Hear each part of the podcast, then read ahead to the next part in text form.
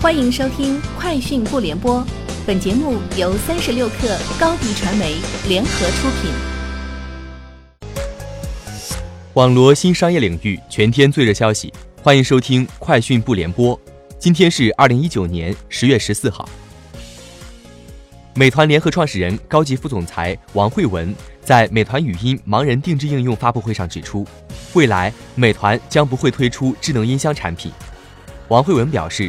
语音加生活服务是一个起点，美团会长期投入合适资源，与其他公司展开更开放的合作。但是，美团不会推出智能音箱产品。据外媒报道，特斯拉 CEO 埃隆·马斯克对特斯拉电动皮卡的设计给出了另一种暗示。他现在称特斯拉电动皮卡为网络卡车，并表示它看起来像是来自未来的装甲运兵车。对此，马斯克重申。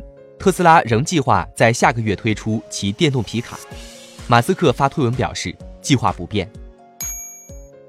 大众汽车 CEO 赫伯特·迪斯周一接受媒体采访时称，该公司不认为汽车电动化战略会损害其利润率。为避免数十亿欧元的欧洲污染罚款，该公司正转向生产电动汽车。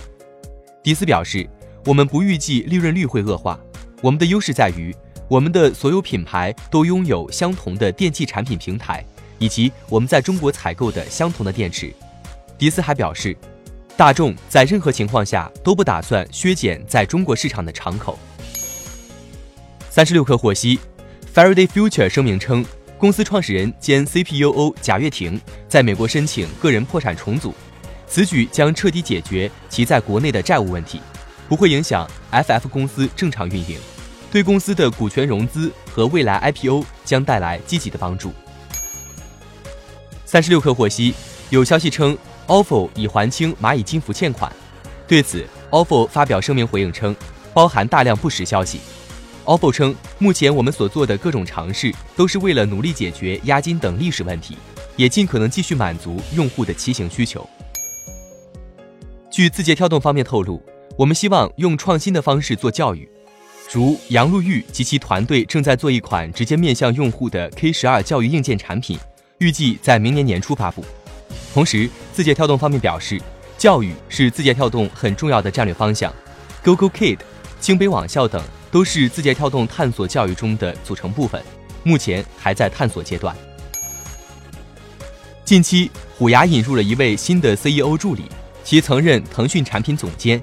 也曾是腾讯游戏直播业务部负责人的下属，这个部门三月刚成立，成立目的是协调虎牙、斗鱼、企鹅电竞业务。该 CEO 助理年终入职虎牙后，接管了虎牙站头部，并招聘了一位并购总监。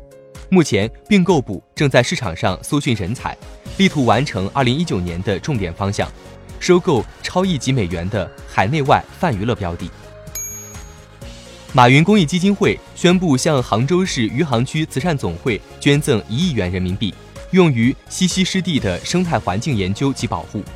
马云在捐赠仪式上表示：“今天的签约只是我们的第一步，我们会请世界顶级生态专家一起参与，将西溪湿地打造得像纽约中央公园一样。”公开资料显示，西溪湿地在2009年7月7号被录入国际重要湿地名录。